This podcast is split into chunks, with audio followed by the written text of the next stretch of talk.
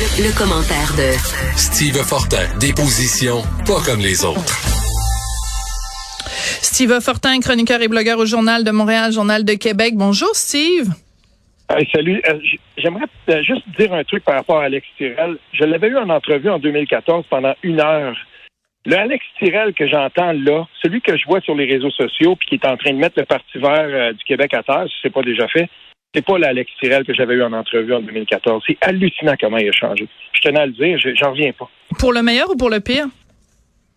Écoute, euh, c'est sûr que dans une longue entrevue, comme on avait fait cette fois-là, euh, c'était pour une radio privée. Euh, mettons que le, le, on n'était pas du tout dans la politique identitaire, ce que ce que ce qui s'est passé donc avec Anami Paul, par exemple, au Parti vert du Canada, puis avec Alex Tirel. Là, c'est les enjeux identitaires qui ont pris le dessus.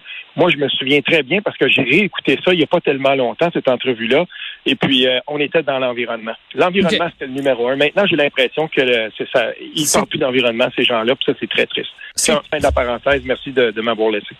c'est bon. Steve, écoute, euh, il y a un auteur québécois que j'aime beaucoup, ah. Larry Tremblay, dramaturge, donc euh, la pièce de théâtre de Dragonfly of Chicoutimi.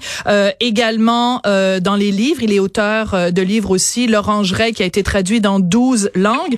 Il a écrit un texte d'opinion dans le quotidien de Chicoutimi où il s'en prend au culturalisme, il s'en prend à notre euh, ghettoisation. C'est un texte coup de poing. Ça t'a impressionné ce texte-là? J'ai retenu trois petits extraits de ce texte-là. Et oui, c'est un dramaturge, mais je ne sais pas ce qu'il y a dans l'eau à Chicoutimi, mais Larry Tremblay, pour moi, dans la littérature, dans sa façon de... Ça me fait penser à un courant musical que j'aime tellement avec les Olivier Langevin, avec les Fred Fortin, les Kid Kuna.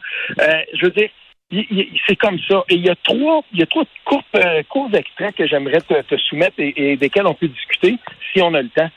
Ça commence comme ceci. Autant être franc et direct, je n'aime pas l'époque actuelle. Il y a des moments où elle me dégoûte et où je me dégoûte moi-même devant mon impuissance à changer quoi que ce soit ce qui m'entoure.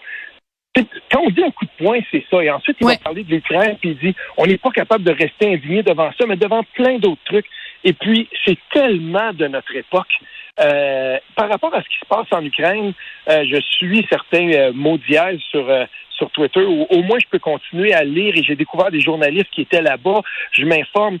Mais la population en général va, euh, dans 99% des cas, va pas aller jusque-là. Et pourtant, les atrocités continuent.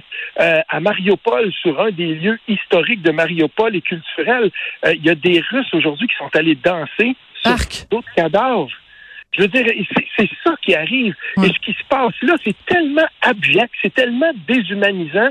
Et avec le temps qui passe et, avec la vitesse de notre monde et de tout ce qui se passe, on ne le voit pas. On n'en entend plus assez parler. On, va parler de politique identitaire ici, du sens de mot liberté, et j'y reviendrai parce que Larry Tremblay en parle. Il dit que Éric Duhem a usurpé le mot, il se l'est approprié comme une propriété privée. Ça aussi, c'est bien dit.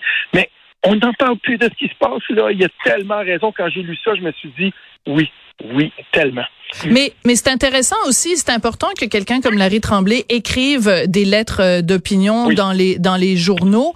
Euh, dans ce cas-ci, c'est le quotidien de, de Chicoutimi, parce que, euh, par exemple, depuis le début de la campagne, on les entend pas les artistes. Bon, à part les artistes qui sont en politique, Pierre-Luc Briand qui est candidat euh, pour le PQ, par exemple. Mais honnêtement, bon, puis il y a Mathieu Graton, l'humoriste, qui est pour les libéraux. Mais honnêtement, les artistes, ils sont où? On les entend pas. Donc euh, quelqu'un qui prend la plume puis qui dit jaillit mon époque, euh, ça, j'aime ça, j'aime ce genre de coup de poing là. Ah oui, moi aussi. Puis, euh, ben, si tu as lu hier l'ancien maire de Québec, la bombe, il le dit, hein, il le dit, il parle pas des artistes spécifiquement, mais il le dit, j'ai hâte que plus de gens, justement, connus prennent la parole. il y a peut-être quelque chose dans la deuxième citation qui, qui, va répondre un peu à ça il dit notre capacité à réfléchir sur les enjeux décisifs du monde pratique à mesure que nos prouesses technologiques augmentent. Hmm. Que c'est bien dit. C'est exactement ça aussi. Pourquoi les gens prennent plus la peine euh, de, parler? Moi, je connais un artiste, euh, c'est un artiste peintre, euh, puis Euh, il, est dans l'écurie un peu, là, si on veut. Il a travaillé longtemps avec Marc Séguin à Montréal, donc Jean-François Provo. Euh, c'est euh, ici en Outaouais, il est très connu. C'est quelqu'un qui est, qui est doux et tout ça. Puis je me souviens qu'à un moment donné, je l'avais déjà eu en entrevue pour Radio-Canada à la radio il y a, il y a, il quelques temps de ça. Puis quelqu'un qui avait déjà osé prendre position à un moment donné, puis après ça, il avait dit non, moi je prends plus position sur aucun enjeu, ça l'intéressait plus. Pourquoi? Parce qu'on n'a pas le temps d'élaborer. Et voilà. il y a plein d'artistes que je connais qui probablement, dans des contextes où on leur, si on leur disait oui, on va faire une longue entrevue, puis on va, on va te permettre d'élaborer, oui. Mais dans l'univers où tout va trop vite et où souvent on n'a pas assez le temps de, d'élaborer, ben c'est un petit peu plus difficile pour quelqu'un qui a la sensibilité d'un artiste. Oui, mais aussi je te dirais, c'est que euh, il y a beaucoup, beaucoup d'émissions et ça c'est plus une maladie qui atteint la télé que la radio. Dans la, à la radio, on a plus de temps, on peut plus aller en profondeur. Mais à la télé, quand on reçoit des artistes, on leur pose des questions sur la couleur de leur gazon ou euh, ce qui est arrivé à leur belle-fille euh, la semaine dernière ou les vêtements qu'ils portaient au dernier gala. Il y a il y, a, y a, un manque, on va le dire, de toute façon, à la télévision en général, d'émissions culturelles. J'en ai animé une pendant cinq ans. Puis je regarde aujourd'hui la télé. Elles sont où? Ils sont où les magazines culturels où on prend le temps de parler avec les artistes? Honnêtement, il y en a plus beaucoup. Pour ne pas dire pas, du tout. Pas assez, ça, euh, tellement. Et puis, je veux dire, euh, Bon, j'ai jamais été, j'ai été un fan au début de Plus on est fou, plus on lit. J'ai arrêté d'écouter à un moment donné parce que j'étais juste plus capable du ton moralisateur de cette émission-là. euh, et, et, ça, ça m'a manqué beaucoup. Euh, mais oui, ça manque. Mais généralement, à la radio, il nous manque aussi des espaces de débat quand on construit les grilles. Combien de fois je, je me suis palmé devant une émission d'une heure et demie à la CBC Radio One le dimanche où on prend une heure et demie puis on ouvre encore la tribune euh, téléphonique pour dire aux gens que pensez-vous de ceci? Pierre Maisonneuve le faisait chez nous euh, pendant longtemps, puis il n'y a plus jamais eu ça. Et là, bien entendu, je parle de cross-country check-up, et puis il n'y a pas ça. C'est ben, comme si notre radio publique, à un moment donné, on avait public. fermé ça. OK, mais attends, parce que parce que Cube, on est là pour ça. On est vraiment une radio d'opinion. On est une radio de diversité d'opinion, mais on est vraiment une, une, radio où on met les points sur la table puis on, on, se dit les vraies affaires. Euh, donc, euh, c'est c'est vraiment... Mais, mais c'est ah. sûr que si on parle de la radio publique, euh, ça n'est c'est moins le cas. Écoute, c'est quand même assez euh, ironique parce qu'on n'arrête pas de dire à quel point c'est important d'avoir du temps, mais on est rendu au bout de ton temps, mon beau Steve. ah, c'est dommage. Une petite seconde pour dire, notre multiculturalisme forcené nous incite à nous désolariser, à nous fragmenter, à nous ghettoiser.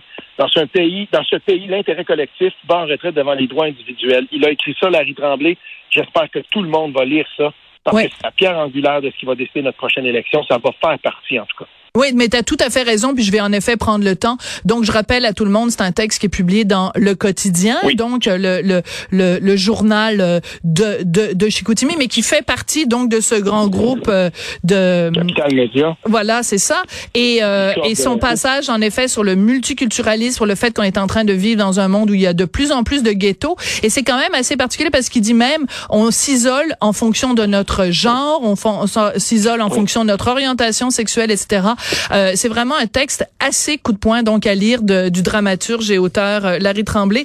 Merci beaucoup, Steve Fortin. Oui, tout à fait. Merci encore.